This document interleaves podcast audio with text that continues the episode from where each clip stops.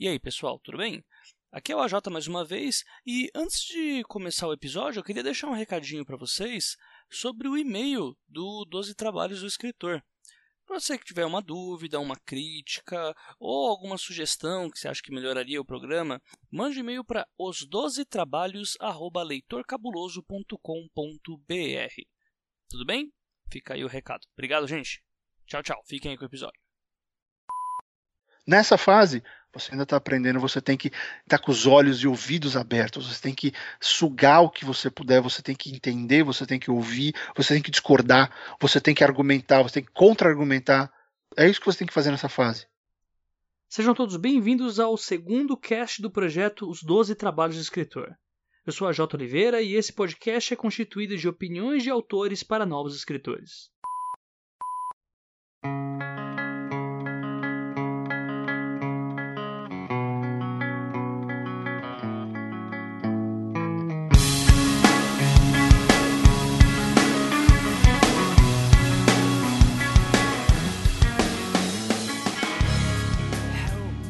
A escrita. A ferramenta de trabalho do autor, que deve estar sempre afiada para que possamos entregar uma história não só incrível, mas também agradável de ser lida. Ao assistirmos um filme, uma cena gravada em ambiente externo parece algo simples de ser feito. Também posso dizer que não tomamos conhecimento do número de vezes que uma determinada banda precisa ensaiar uma música de seu casting antes de apresentá-la num show.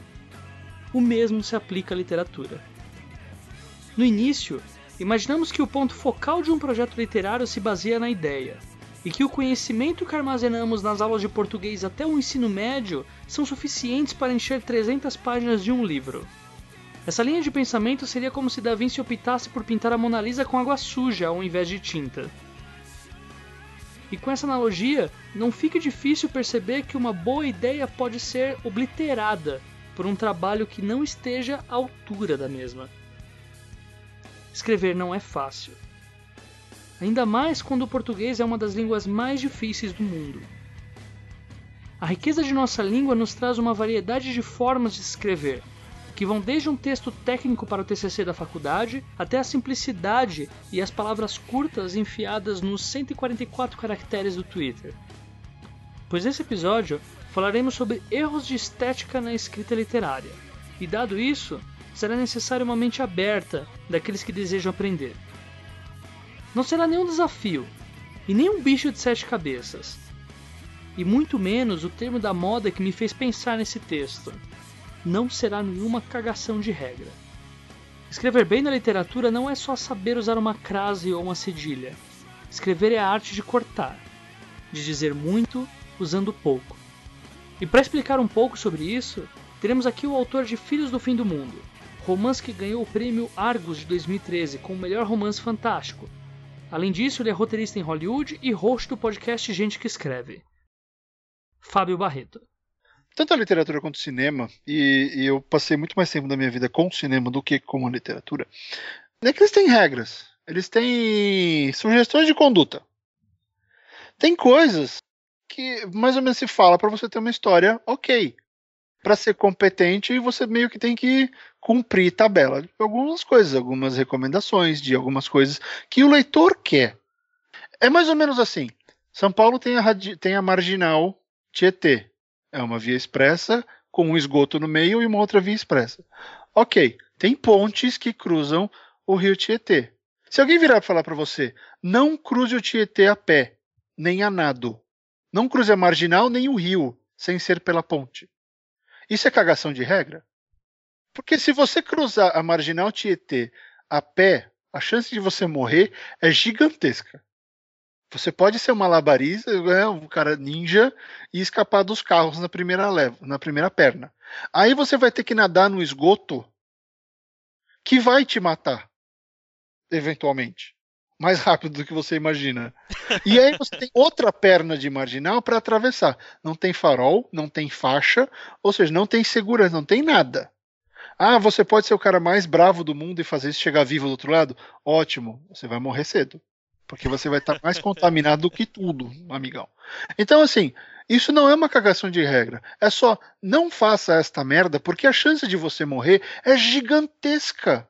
Se você terminou de atravessar e você é um herói, ok, as pessoas vão lembrar de você. Só que você não vai sobreviver para escrever outro. Porque ninguém vai achar que você, um, consegue fazer de novo, dois, que é sadio você fazer aquilo de novo. Se você só sabe quebrar regras, chega uma hora que, ok, lá vem ele de novo. É o Shyamalan, sabe fazer aquele twist no final. É o guia turístico mostrando o filme. Então, agora vamos ver o twist. Brum, olha lá, aconteceu o twist, vamos pois é. continuar. É. então, cagar regra, eu, eu já discordo muito disso, porque é uma defesa, é um sistema de defesa meio bobo, que, que não agrega, cara. Você tá dando um conselho, você tá dando uma, uma coisa culto, uma coisa intelectual de, olha, isso é uma ideia que você pode aplicar e pode te fazer uma pessoa melhor. Olha o contraste do que é a cagação de regra do só pode ser nerd quem é igual a mim? Ou só pode ser escritor quem escreve bem? Né? Ou, ou você vai ser um escritor melhor se você escrever, se você colocar as vírgulas no lugar certo. Isso não é cagação de regra. Inclusive, do modo como se coloca, da maioria do, do, das vezes que a gente fala disso, são dicas, são sugestões, são recomendações. As pessoas até falam de regras, mas assim, são regras que, sabe, tenha um protagonista. Me mostra um livro que não tenha nada, um livro bom, um livro de sucesso que não tenha um protagonista. Às vezes o lugar é o protagonista, mas o autor sabia, o lugar é o protagonista da história. Game of Thrones, Westeros é a protagonista. A história contada pelos vencedores sempre virá repleta de lacunas. E mesmo uma ideia simples pode se tornar o próximo best-seller, se bem escrito.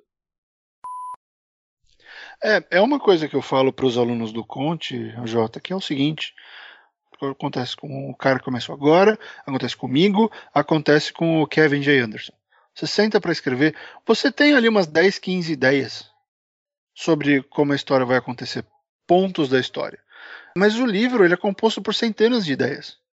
Ele é composto por centenas de construções, centenas de cenas, de, de, de acontecimentos, de ações. Ninguém senta com um livro pronto na cabeça. Isso é impossível. Sabe? Eu conheço cara que ensinou a, a Stephanie Meyer antes dela fazer Crepúsculo. E ele falou, o David Farland. Aí ela falou para ele: Eu quero escrever um blockbuster.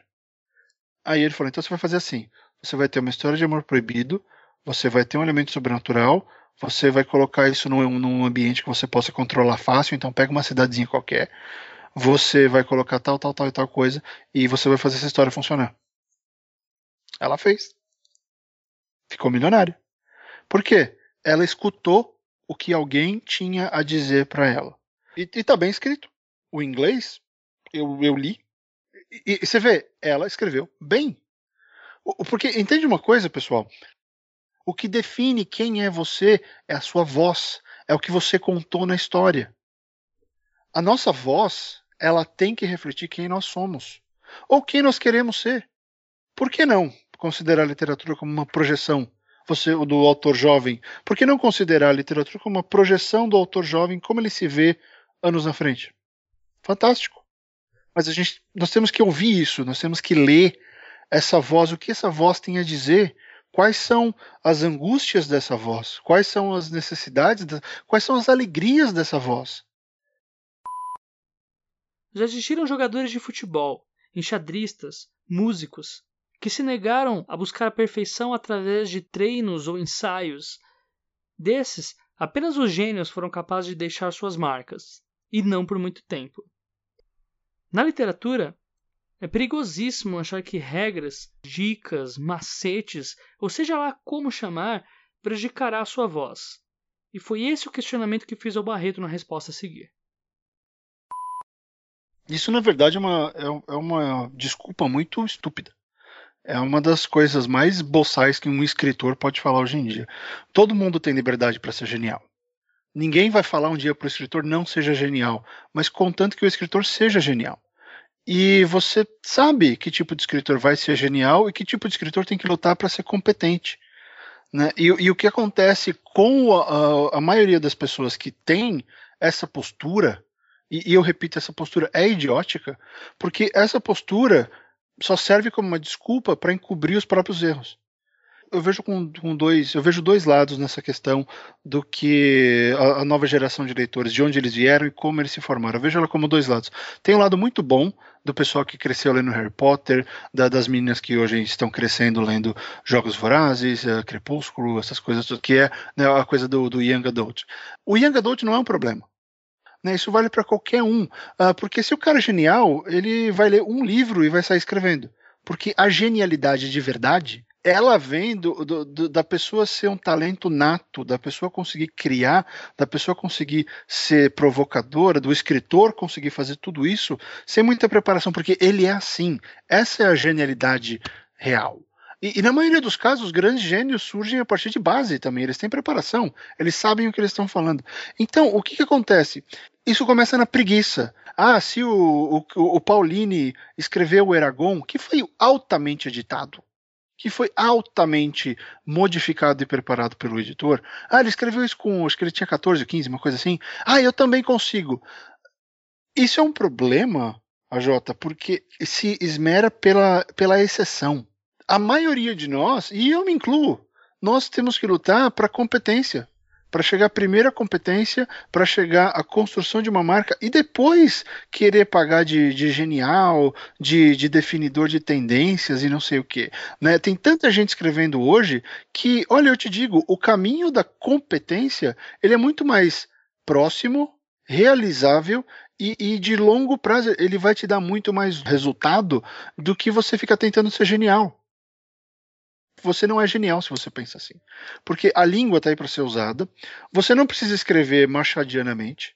Você não precisa escrever rebuscadamente, que nem um texto de steampunk. Você não precisa escrever usando todas as próclises, ênclises e mesóclises que você conseguir. Você não precisa fazer isso. Você pode escrever simples, você pode escrever de maneira direta, você pode escrever de maneira semi-jornalística, que é mais ou menos o que eu faço.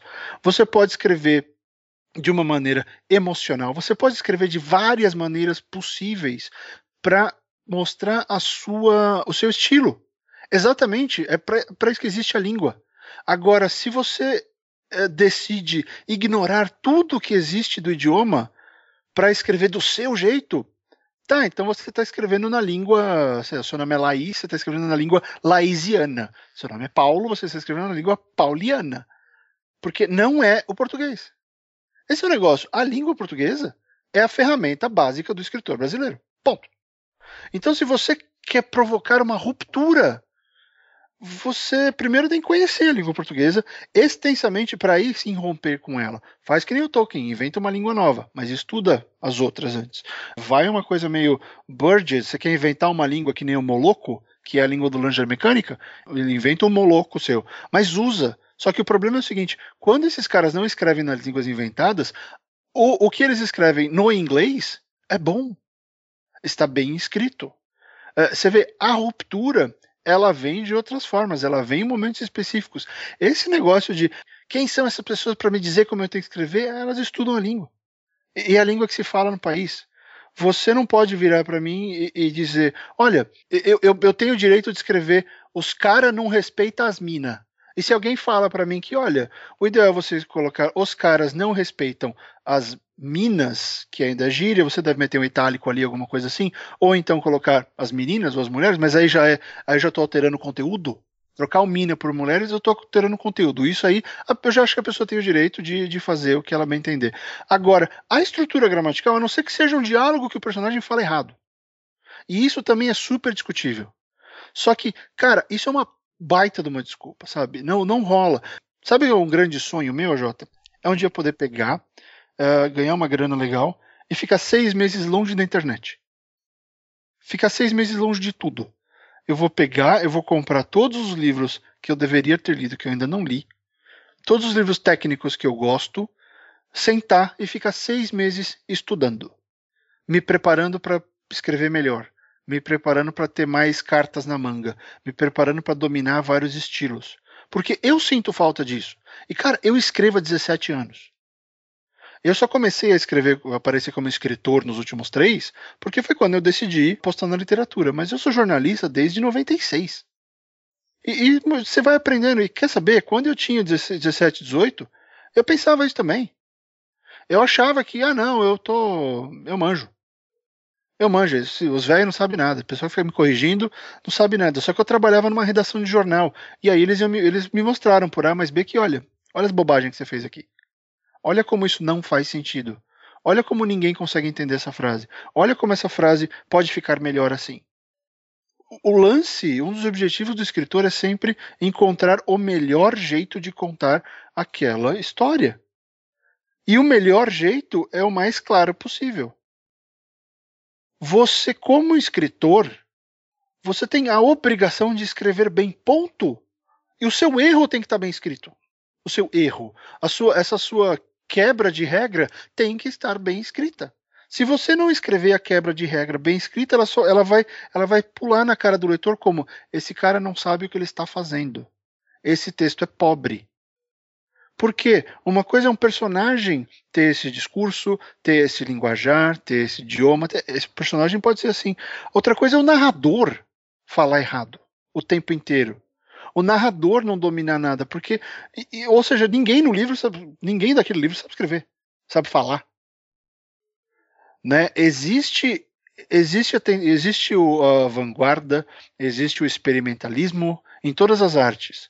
Só que na maioria dos casos a gente sabe, Jota, a pessoa que fala isso, que defende isso no Facebook aguerridamente, ela fala isso porque ela está querendo provar uh, o, que ela acha certo ela não está fazendo um experimento. Ela não está tentando criar um esquema novo. Não, ela está fazendo.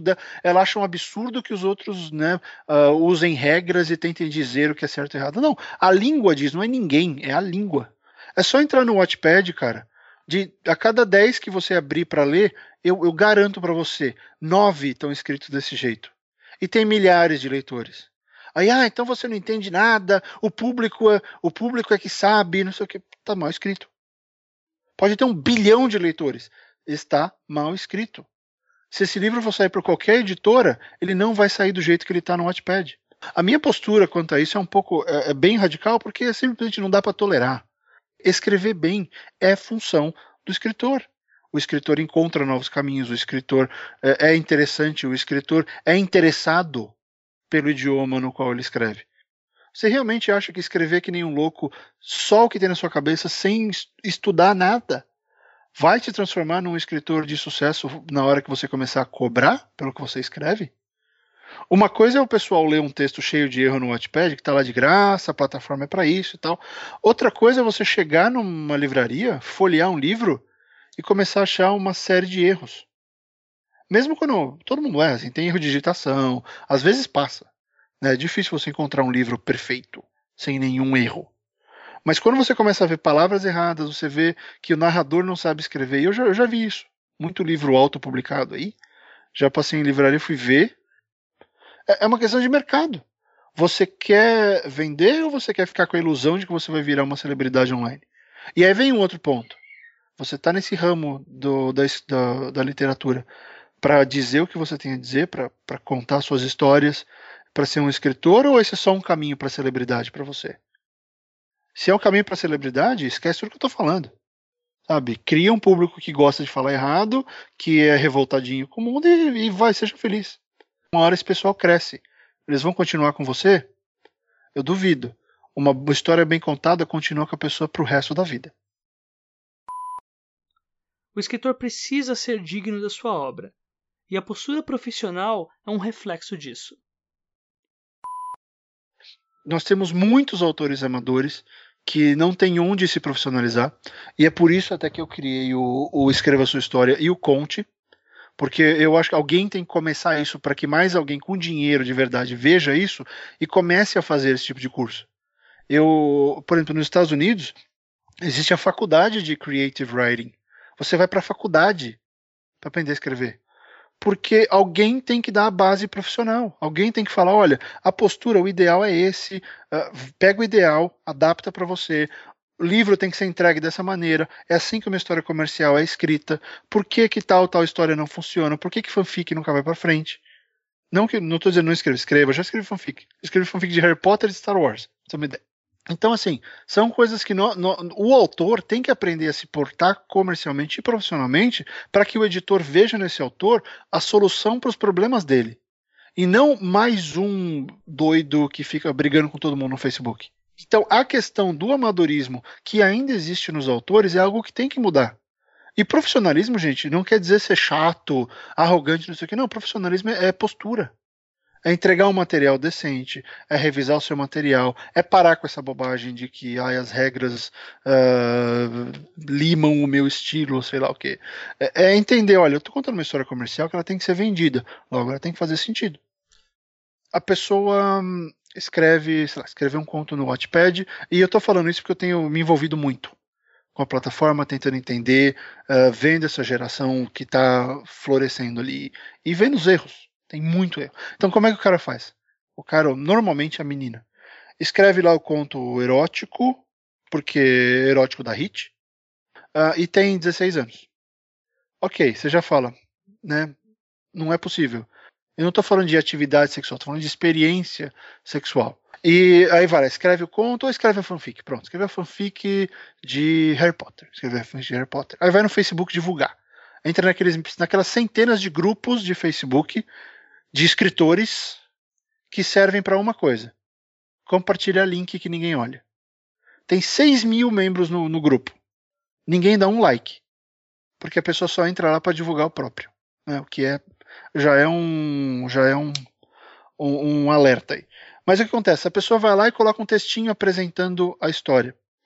Esse texto tem tanto erro, mas tanto erro, que não dá nem vontade de abrir. E aí você vai lá, não importa que você tenha um milhão de, de views no Watchpad, você vai lá e mostra esse link para o editor. O editor olha para você escrevendo, apresentando o seu trabalho, e ele vê que tem 37 erros em um parágrafo, ele vai abrir o seu link. Ele vai te ignorar, porque a sua postura mostra o seguinte: você não valoriza o que você faz. Escrever bem é valorizar o que você faz e quem você é. Não, não tem nada de bom nessa postura. Porque eu escrever bem, escrever direito, só agrega para o escritor. N não tem nada de ruim no escrever bem. É uma das poucas coisas no mundo que não tem, uh, não tem contraindicações. Escreva bem, e, e, e, colha seus frutos, porque só tem coisa boa vindo disso. Então você vê, se o ato da apresentação da história já vai com erro, ou já vai com xingamento, ah, eu sei que ninguém vai gostar, mas olha, vai aí mesmo. É, é, desculpe pelos erros, então não erre. Revisa, tira os erros. É postura. Enquanto a postura não, não for bem definida, não dá certo. Querem um exemplo? Eu adoro dar exemplos uh, para essa galera. Você é jovem, especialmente para as meninas, que escrevem muito mais do que os meninos. Então, meninas, pega dois exemplos. Gostem ou não do estilo ou do que a pessoa escreve. Mas peguem dois exemplos profissionais. Não dois, mas são três, porque duas são gêmeas. Tem o exemplo do Brasil, que é a Carolina Munhoz. Pegue como a Carol se comporta. Veja como a Carol divulga as coisas dela.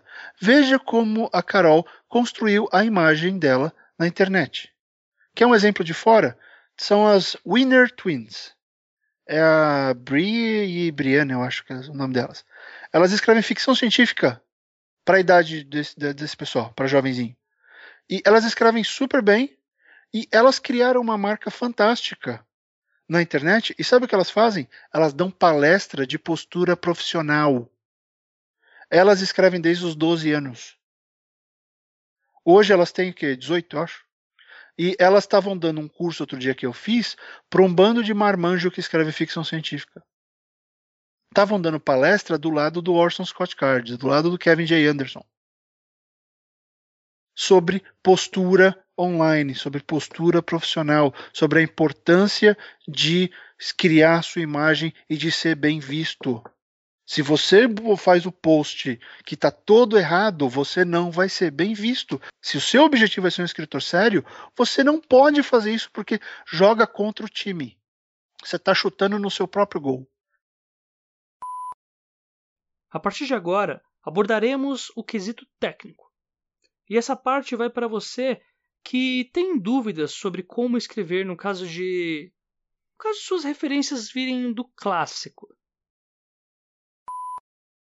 Então, a, a questão de de usar o Tolkien, ou vamos usar alguém mais antigo, C.S. Lewis, ou usar uh, Lewis Carroll, usar essa galera que escrevia mais, que é mais rebuscado porque eles vêm de outra época, ou no caso da leitura da literatura brasileira, uh, Machado de Assis, Luiz de Azevedo, uh, todos aqueles caras do, do barroco, romantismo, você pode ter esses caras como como como mestres, como ídolos, como modelos só que assim, eu te pergunto, você escreve dessa forma?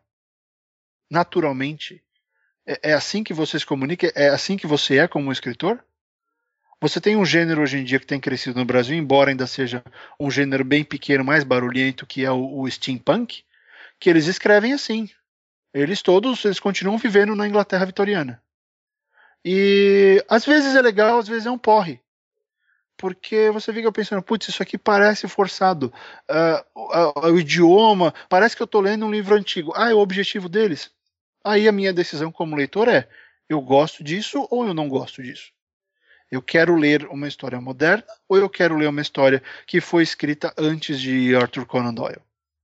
É uma opção, né? Como tudo. Mas olha só, mesmo essa essa história rebuscada do steampunk, ela é bem escrita.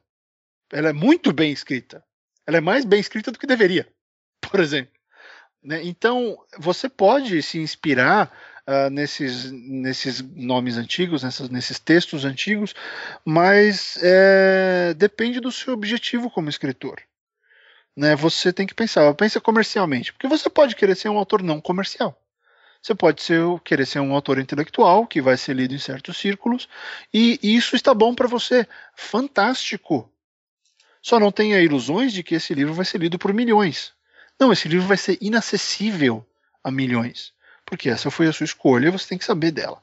Então, uh, você pode ter isso, mas o que mais influencia o autor que tem o Tolkien, ou Cornwell, ou Doyle, ou Machado, quem for, como, como mestre, como ideal, são as ideias, são as construções, são os personagens, são os tipos de histórias. É isso que a gente carrega mais. Você tentar carregar um idioma que não é mais escrito daquela forma uh, no, né, no século XXI, para quê? Qual o seu objetivo? Se você tem um objetivo com isso, faça. Se você quiser fazer só para impressionar para falar que você sabe fazer igual, você não está sendo quem você realmente é. Sabe? Você não está sendo sincero com você, com a sua história e com o seu leitor. Se essa é a sua sinceridade, se é assim que você quer escrever, se é assim que você se vê, se é isso que seu gênero pede, faça, não pense duas vezes. Agora, se não for esse cenário, você está enganando as pessoas. E você está enganando a si mesmo. Então, é bom ter grandes ídolos, mas que eles te levem a encontrar a sua voz. Que seja parecido não com a deles, mas você tem que encontrar. Não adianta ficar testando a voz dos outros em público. Testa para você. Escreve um conto igual ao Machado, mas não mostra, não publica, não fala que é seu. Não é seu. Né? Você está tentando falar com a voz dele. Teste isso, fale com a voz de vários uh, autores que você gosta e admira. No momento, em algum momento, a sua voz aparece. E é essa que você tem que mostrar para o público, não a sua voz de treino. É, não é Fórmula 1 que todo mundo assiste a gente treinando. Ninguém assiste escritor treinando. Ele só vem a nossa volta mais rápida. Você não gosta de diálogos chatos na vida real, certo? Provavelmente os leitores também não vão gostar. Erros em diálogos, eles são regras absolutas que você tem que respeitar? Não. Você pode fazer o que você quiser, mas é bom que você saiba o que o Stephen King faz, como o Neil Gaiman faz, como o Neil Stephenson faz, como o Eduardo Spor faz, como o André Bianco faz, e olhar, algum me agrada? Não, nenhum me agrada, vou fazer outro. Ah, esse aqui me agrada, vou, vou tentar, vou usar uh, a base dele para fazer um meu. Na verdade, assim, eu vejo um erro. Tem um erro crasso, uma coisa que não cola em diálogo. Diálogo óbvio, que é um composto. É o diálogo óbvio que conta o óbvio e que todo mundo fala do mesmo jeito. Ou seja, é o diálogo sem alma. é o diálogo sem razão. É mais ou menos assim. A Coab é um conjunto habitacional, um monte de prédio junto. Uh, era para o pessoal de baixa renda. Uh, Maluf construiu as primeiras. Uh, era, era longe pra caramba de tudo. Só tinha mato. Uh, enfim, a Coab. Então imagina, muita gente, lugar compacto, muitos prédios. Então, nós estamos lá, apareceram zumbis. Eu e o AJ moramos, no, dividimos um, um, apartamento na Coab e nós percebemos que os zumbis apareceram. Por sorte, nenhum de nós dois virou zumbi, mas a gente já percebeu que a vizinha rodou. Tá? E aí, o diálogo. Nessa parte, improvisamos um exemplo de diálogo ruim. AJ, eu, eu vi um barulho. Sério? É, a Jota, eu acho que é a dona Carmela, a nossa vizinha do lado esquerdo, que mudou para cá quando nós tínhamos três anos e, e, fazia aquele bolo de fubá gostoso, a Jota. Não acredito. O bolo? Sim, não vai mais ter bolo de fubá da dona Carmela, porque a dona Carmela, que é a nossa vizinha, deve ter virado zumbi, assim como todas as outras pessoas do bairro, menos nós dois, a Jota. Agora eu não sei o que fazer, a Jota. Eu não sei se nós vamos abrir a porta e olhar para Dona Carmela ou bater com, uma, com um martelo na cabeça dela e dar adeus de vez ao bolo que a Dona Carmela fazia. A Jota, porque aquele bolo era muito bom, ele levava três xícaras de fubá, uma xícara de queijo, duas de leite e um ovo. Tá, é, a gente vai pegar o martelo? Não, mas nós não temos um martelo, a gente só tem uma serra, aquela pequenininha amarelinha que a gente usava para serrar prego, e ela tá cega. Então eu não sei se vai dar certo, porque nós não podemos matar zumbis dessa maneira, a Jota. Horrível, não é mesmo? Eu avisei. Esse esse diálogo, ele não tem alma. Embora em, em, o zumbi não tá no diálogo, então o, diálogo, o, zumbi não tem mais alma, então a alma já foi. Uh, mas o personagem tem, ele fala do mesmo jeito, ele não, o, o que você respondeu tinha mais uh, caráter do que o que eu estava falando, porque eu estava forçando o cara que não tem um trejeito, que não tem uma palavra que ele repete, ele não tem uma inflexão, ele, ele simplesmente sabe o que ele está fazendo? Ele está descarregando informação, que em inglês nós chamamos de infodump. Ele está pegando tudo que o, o narrador sabe sobre o lugar ou sobre a pesquisa que ele fez e está jogando isso, está largando isso na cabeça do, do leitor por meio do diálogo. O ponto é, todo diálogo ele tem que ser sobre alguma coisa. O que o seu personagem quer, precisa ou está sendo negado. A Jota, você o quê? Fudeu. Por que, cara? Dona Carmela virou zumbi. Hã? É, cara, não vai mais ter bolo de fubá. Como assim, mano? Pô, a dona Carmela virou zumbi, você tá falando do bolo de fubá? Pô, o bolo era bom. Eu começo a falar do bolo, que o bolo era bom, vira uma conversa de verdade, só que o que tá acontecendo? Eu não tô falando do bolo, eu tô falando da dona Carmela. Ela era uma pessoa boa. Então você vê, ela, ela, impactava a vida deles de, porra, mas e aí, se a gente matar ela, não tem mais bolo, cara. É meio que assim, pô, a gente vai matar ela, a gente tem coragem de matar ela, o bolo é uma desculpa. Ah, não, mas não rola, e se, e se curar? Pode ter cura, né? Vai, vai, que amanhã aparece alguém tem uma cura. Não, cara, o zumbi não tem cura. Porra, no livro, mas isso aqui é de verdade.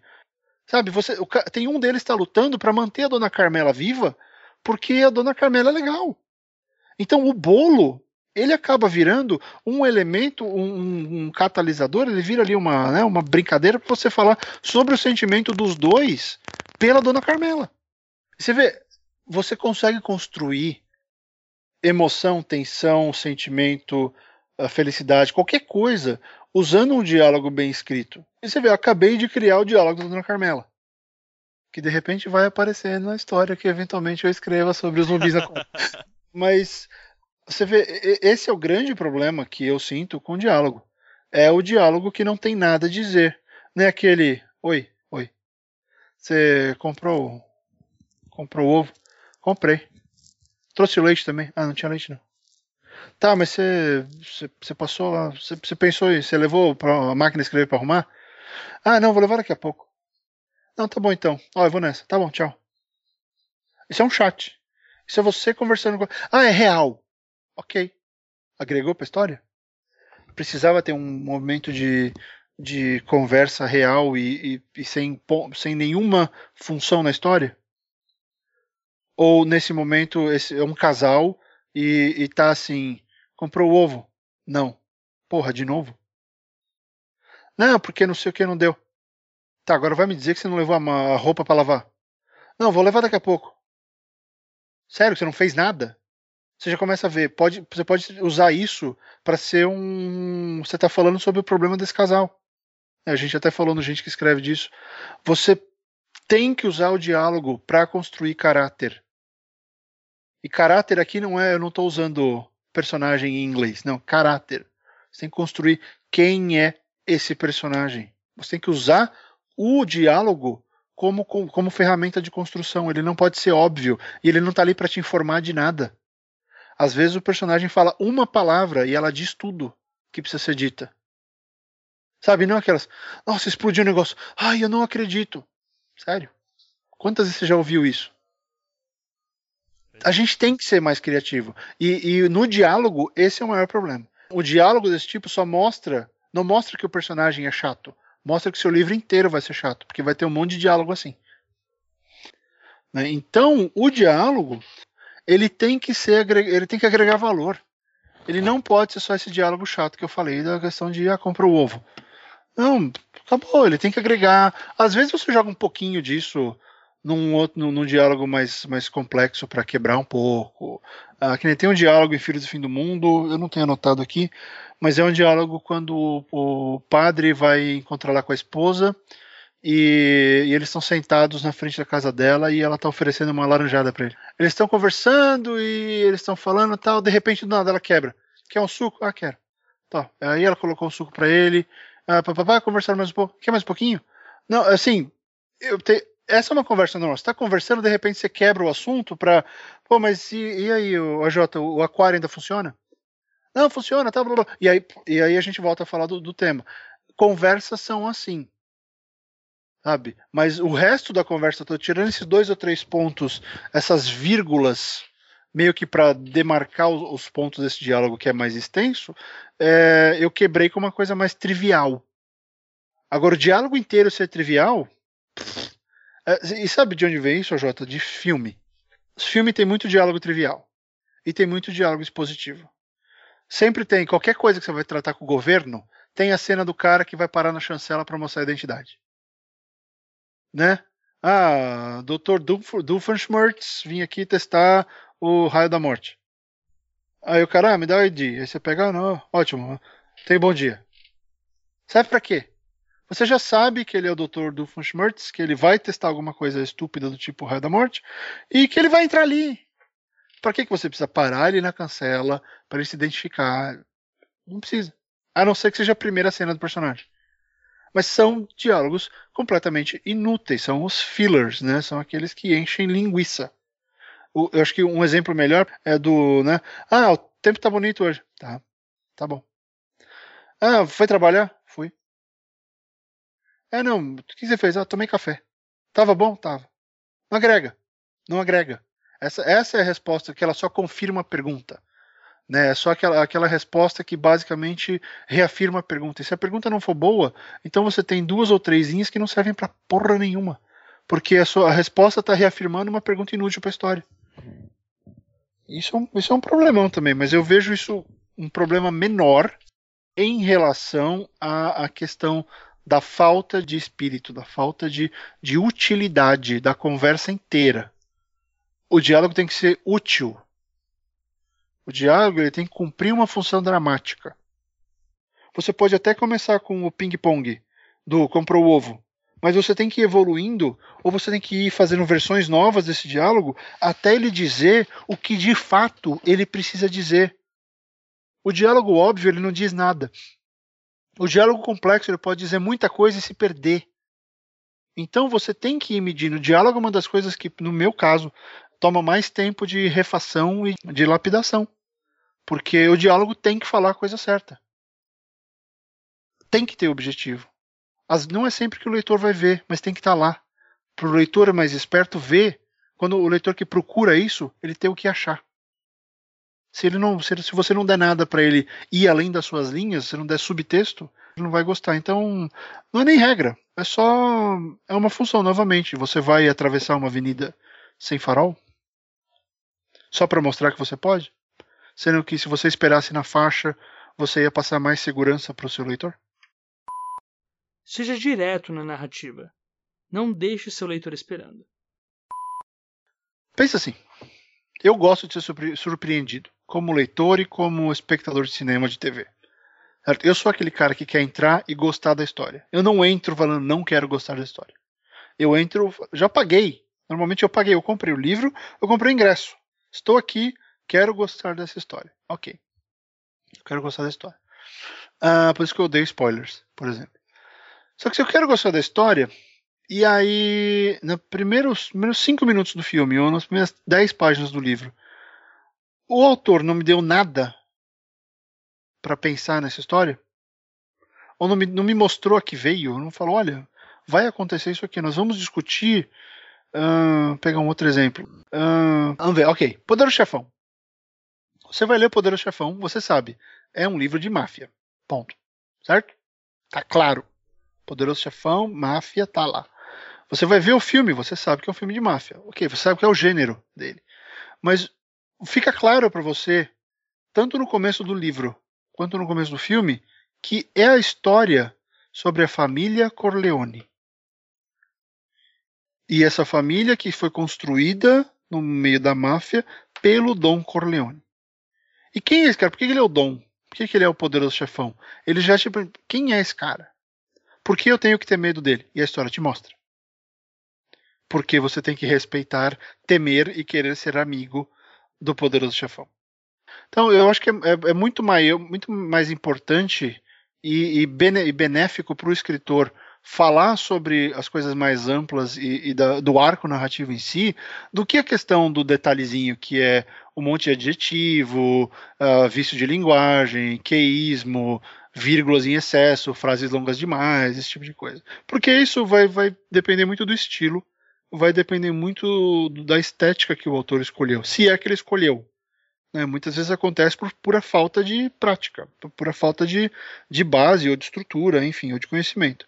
Por isso que eu falo que sempre tem que, tem que sempre se atualizar, não adianta. Ah, então, onde eu quero chegar com isso?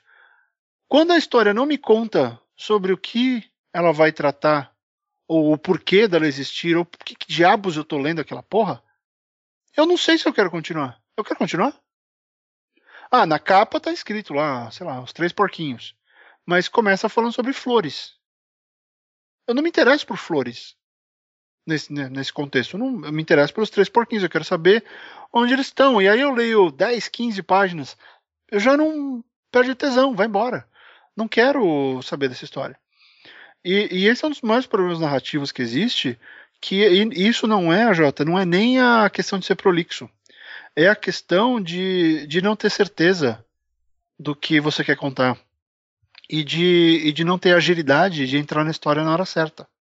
As ideias podem ser muito boas, mas elas não vão para frente porque o editor começou a ler, começou a ler, começou a ficar com sono e passou o livro para frente. O editor não lê o livro inteiro. Ele lê 20 páginas no máximo e ele julga. Vou, quero continuar ou não. Aí ele põe numa outra pilha do que ele, que ele vai continuar, que essa pilha vai ter uns dois ou três livros por dia e ele vai ler esses livros depois. Se o seu livro não foi para aquela pilha, ele foi para o lixo, já era, esquece. Acabou.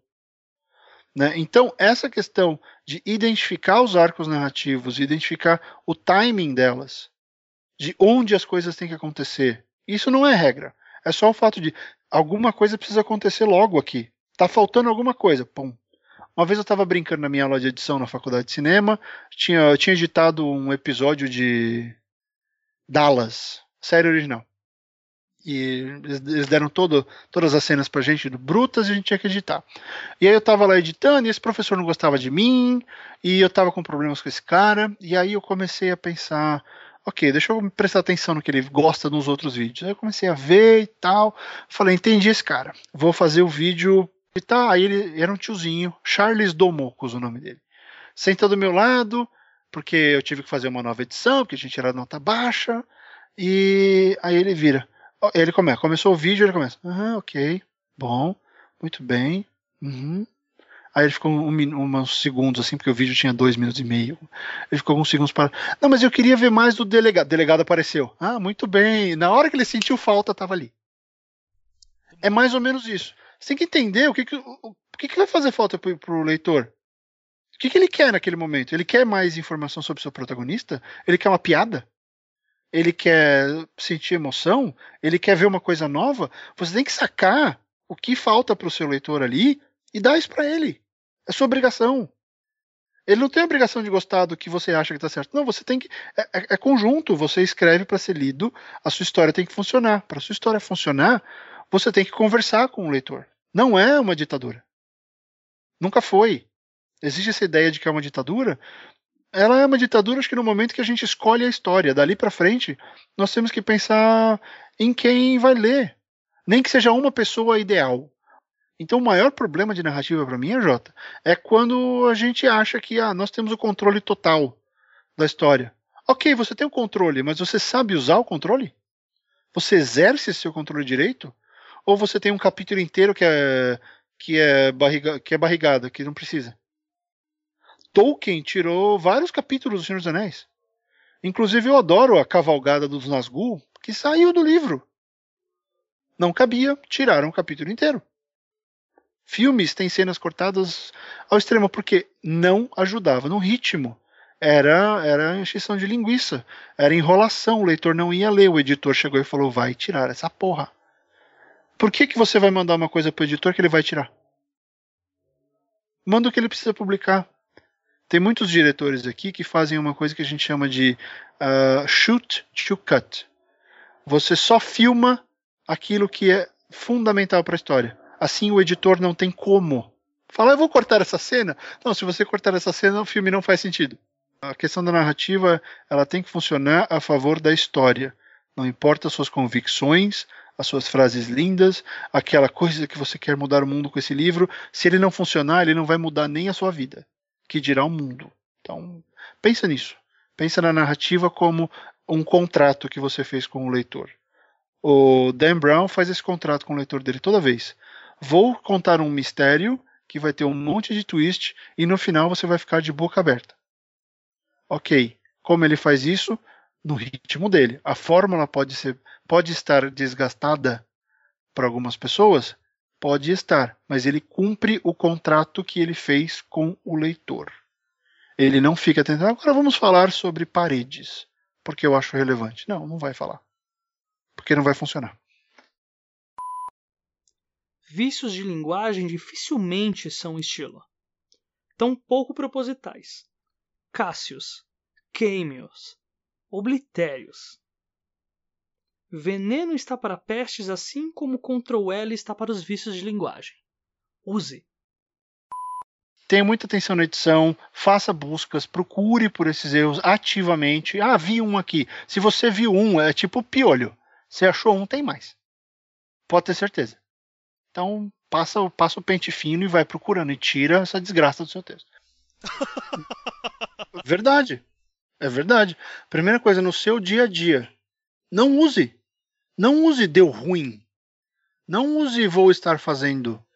Não, não use coisas que, que você não acredita, ah, só para tirar barato. Sabe? Não use hashtag, hashtag chateada enquanto você está conversando. Se você vai escrever, você tem que ir praticando. É um, é um, é um hábito. Olha só, teve umas duas ou três palavras ao longo dessa conversa inteira que eu meio que, que americanizei ou que eu traduzi errado na hora de falar. Por quê? Eu estou envolvido com o inglês o dia inteiro. Né? A tendência, isso, isso não é uma crítica, isso é uma tendência linguística, é de que quando, quanto mais tempo você fica afastado de, do ambiente da, da língua mãe, você começa a assimilar outra língua. Tem muito brasileiro aqui que não consegue mais falar do jeito que eu falo.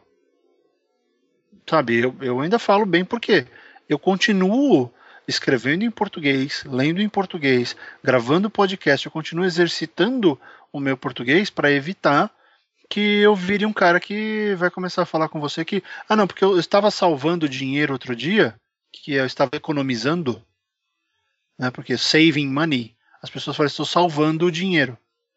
Porque é, é assim na cabeça deles, estou salvando dinheiro. Beleza. É, porque eu tô praticando. Então, se você pratica, se o seu dia a dia está cheio de, de gíria, cheio de coisas que você não vai usar na sua escrita, tira isso da sua vida. Porque a tendência é que você vai acabar usando. A tendência é que isso, de alguma maneira, vá, vá escapar no seu ato de escrita, porque você acha que isso é normal, que isso é interessante. O seu cérebro acha, mesmo que você, ah, tô zoando, não, você vai acabar escrevendo uma hora ou outra. Então, se você fala em gerúndio, a chance de que você vai escrever em gerúndio é gigantesca. Se você usa deu ruim, você vai achar que todas as outras construções cretinas que andam por aí valem para literatura. Não, não valem. Ponto. Tem para um livro e tal, uma crônica, uma coisa pontual da semana, pode até ser, mas para um material mais longevo, não vai valer. Então, do mesmo jeito que eu pratico o meu português, eu tenho, é meio patético falar isso, mas eu preciso praticar meu português, é, assim como eu pratico, estou praticando agora minha escrita em inglês, você tem que praticar a boa, a boa língua. Você tem que falar direito. Você tem que se corrigir quando você perceber que você errou um, um tempo verbal, que você errou num plural que você não falou. A Luísa zoou com a minha cara, porque eu nasci na Moca, tenho família lá, fui criado em Itaquera. Quer dizer, a chance de eu falar, sabe, eu pegar os cobertor, em vez de pegar os cobertores, porque é assim que a minha família fala, minha família desconhece S, cara. Eu me policio quanto a isso, porque eu sei que eu tenho a tendência familiar de, de fazer isso. Então eu não faço. O que, que eu faço? Eu falo direitinho. Às vezes eu erro, claro, mas na maioria das vezes eu tô certo. Do jeito que eu falo. Então a, a primeira coisa é não usar. Não use essas bobagens. Escreva direito mesmo. Ah, Facebook é o Twitter. No Twitter eu penso assim: você tem direito a abreviar o que, botar só a letra Q, coisas que ganhar dois caracteres aqui e ali fazem a diferença no Twitter. Mas é só isso. Só. Facebook você não tem desculpa nenhuma. Porque o Facebook não tem limite. Então tem que escrever direito. Você é escritor? Comunique-se direito. Ah, mas no meio que eu participo, comunicar direito é ficar mandando emoji. Ok, passa ali do lado e compra uma pílula de cianureto. Eu acho que vou até dar de graça para você. Porque se você convive nesse meio, cara, desculpa, você ainda tá naquela fase da, daquela mulherada louca que ficava mandando uh, e-mail de oração. Sabe? Não, não rola. Não rola, não existe. Se você quer ser escritor, pega o escritor que você mais gosta, veja como ele escreve na internet, veja como ele fala nas palestras dele. Ele não erra. Porque ele conhece o negócio, ele vive disso. Escrever faz parte de quem ele é. E falar bem é um reflexo de quem escreve bem. Então não use, não use os vícios de linguagem. Se você usou na hora de reler, de, de, de estudar o seu texto de novo, revisar, tire isso, arrume isso. Peça para alguém ler. Achou? Tira. Tira. Você pode escrever depois tirar, você não deixa, não deixa ninguém ver, não deixa o público ver. Deixa o seu beta reader ver. Não deixa o público ver, não deixa o editor ver. Acabou. Todo mundo tem direito a cometer erros. Existe uma estrutura literária por trás de cada livro para eliminar erros. Só que tem algumas coisas que você tem obrigação de tirar. Essa é uma delas. Vício de linguagem, queísmo, uh, erro crasso, sabe? Às vezes, uma vez eu fiz um negócio, o projeto editorial passou inteiro com um assessor escrito com um C. Tava do lado do, no, tava no projeto gráfico do livro, tava do lado do livro. Ninguém viu. A gente viu na última prova. Puta que pariu. Passou um C. Ninguém viu. Nossa. Mas, cara, por quê? Errar não tem jeito, é muito difícil ser perfeito. Na hora, quando, ainda mais que você está escrevendo um primeiro draft, você está escrevendo sozinho. Alguém na editora tem a obrigação de pegar, alguém vai pegar.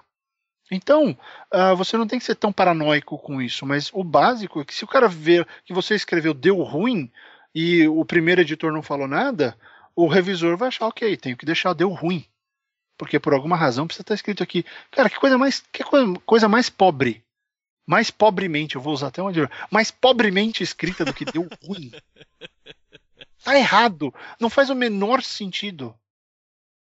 Sabe? É, é muito é, é, muito tosco. Então a melhor coisa, não use, procure, faça busca pelos, pelos vícios de linguagem. Se você sabe que você tem tendência a, ao queísmo, e nenhum problema, já passei por isso, você acaba aprendendo e, e melhora com o tempo. Faz, começa a fazer busca Procura, fala assim: olha, eu vou deixar um Q por frase. Vai lá e muda. Acha uma saída. Sempre tem uma saída. Ah, não, reescreve a frase então. Sem o quê? Mas você não pode. De, começa a se definir né, metas. Olha, eu quero usar um, um advérbio por parágrafo. Usa um por parágrafo. Qual a grande mensagem disso tudo que a gente falou, Jota? É o exagero. É o, a o uso fora de hora. É o uso indiscriminado. O problema é quando você tem sete Qs numa frase de 15 palavras. Não, não, não cabe. Não tem jeito. E tem gente que escreve assim. É, é que nem eu falo o negócio do, do verbo haver, sem o H. Ah, eu escrevo A, o Azinho só, sete anos. Não, você escreve H-A, sete anos. Você pode passar a escrever certo a partir de amanhã, e isso deixa de ser um problema. Por quê? Você olhou e falou, isso está errado. Você aceitou, isso é um erro, eu vou arrumar. Ah, e não tem. Ah, não, está acabando com o meu estilo. Não, isso é um erro gramatical. É tipo escrever casa com Z. Sabe? Escrever casa com K. Só o K, o S e o A. Porque alguém escreve assim na internet. Não, isso não existe. Essa palavra não existe. De vez em quando a gente aceita palavras novas. Por exemplo, o verbo aparatar de Harry Potter não existe. A Rowling inventou a porra do verbo. E o resto do mundo teve que aceitar que aparatar é o ato do bruxo aparecer onde ele quiser. Depois que ele tirar a licença dele, é claro. Chegamos ao fim do episódio número 2 desses 12 trabalhos do escritor. Como ponto final, é interessante ressaltar que o exercício de escrita depois de um tempo passa a se tornar uma brincadeira que o autor modifica de acordo com sua própria vontade de mexer com a emoção do leitor. A lição mais importante que aprendemos com Barreto nesse episódio se refere ao ato de dominar a escrita antes de desconstruí-la. E é assim que nascem as inovações, e consequentemente, a marca de um autor. E para os que quiserem se aprofundar mais sobre escrita, estarão em anexo no post minhas indicações que são o podcast Três Páginas do Mizanzuki, que devido a alguns problemas não pôde gravar conosco. Forte abraço aí para você, Ivan. E também vai estar anexado o podcast Gente que Escreve, que o próprio Barreto apresenta e vai apresentar no seu jabá após a música final. Nos vemos na próxima semana, onde abordaremos planejamento e estrutura. Uma ótima semana a todos e não se esqueçam, sejam dignos de suas obras.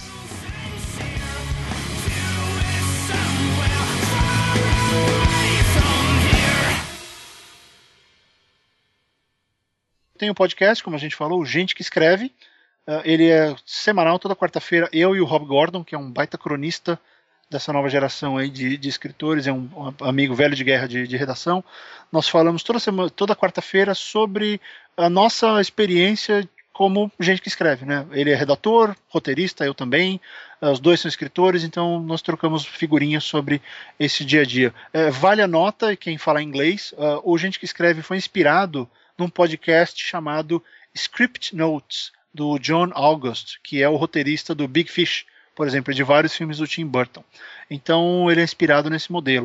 Uh, além do gente que escreve, eu tenho dois cursos para escritores em andamento. Um é o Escreva Sua História, que é um curso uh, gratuito tá? Ele tem menos carga porque eu não consigo fazer tanta coisa assim lá, mas uma vez por semana tem atividade, tem vídeos, tem textos. Uh, então eu escrevo a sua história. Tem um grupo no Facebook também que é super legal, mas é só para inscritos. E tem o curso pago que é o meu curso de capacitação mesmo, é o meu workshop, são quatro meses de duração, uh, e no final dela você escreve um livro tá? Você termina com um livro escrito, com uma versão de um livro escrito, que é o Conte, o curso online de técnicas para escritores. Tem informação sobre tudo isso, sobre o gente que escreve, sobre o Conte e sobre o Sua História no meu site, o fabiombarreto.com. Tá, então tem tudo lá. Se você quiser me seguir no Twitter, o Twitter é @soshollywood uh, que era o meu primeiro site, mas aí ficou o nome, não vou mudar. Vai ficar lá. Então, basicamente é isso, pessoal. Uh, se você, um último recadinho, se você for escritor, você pode achar que tem muita gente aí dizendo coisas que você não concorda, tem gente detonando que você acredita, que eu falei um monte de bobagem, mas faz o seguinte: tira o que eu falei que faz sentido para você, seja um escritor melhor. Esse é o meu objetivo. Às vezes a gente consegue isso por deixar as pessoas nervosas. Eu fico puto quando alguém aponta algum erro que eu fiz. Eu fico bravo, eu fico revoltado, mas eu vou lá e melhoro. Então, é isso daí. Eu queria agradecer ao AJ pelo convite, foi fantástico. Demorou para a gente conseguir gravar, mas deu certo. E é isso aí, cara. Muito obrigado mesmo. E ó, não, não desiste, o projeto é fantástico. Eu, eu tenho certeza que vai ajudar muita gente no mercado brasileiro. O gente que escreve é uma lamentação pra mim, porque quando eu comecei a gravar, dois meses depois surgiu gente que escreve, então vocês não permitiram que o meu podcast fosse o primeiro do assunto. Mas eu já superei. É, acontece, olha, pelo, finalmente eu fiz isso com alguém. Isso acontece tanto comigo.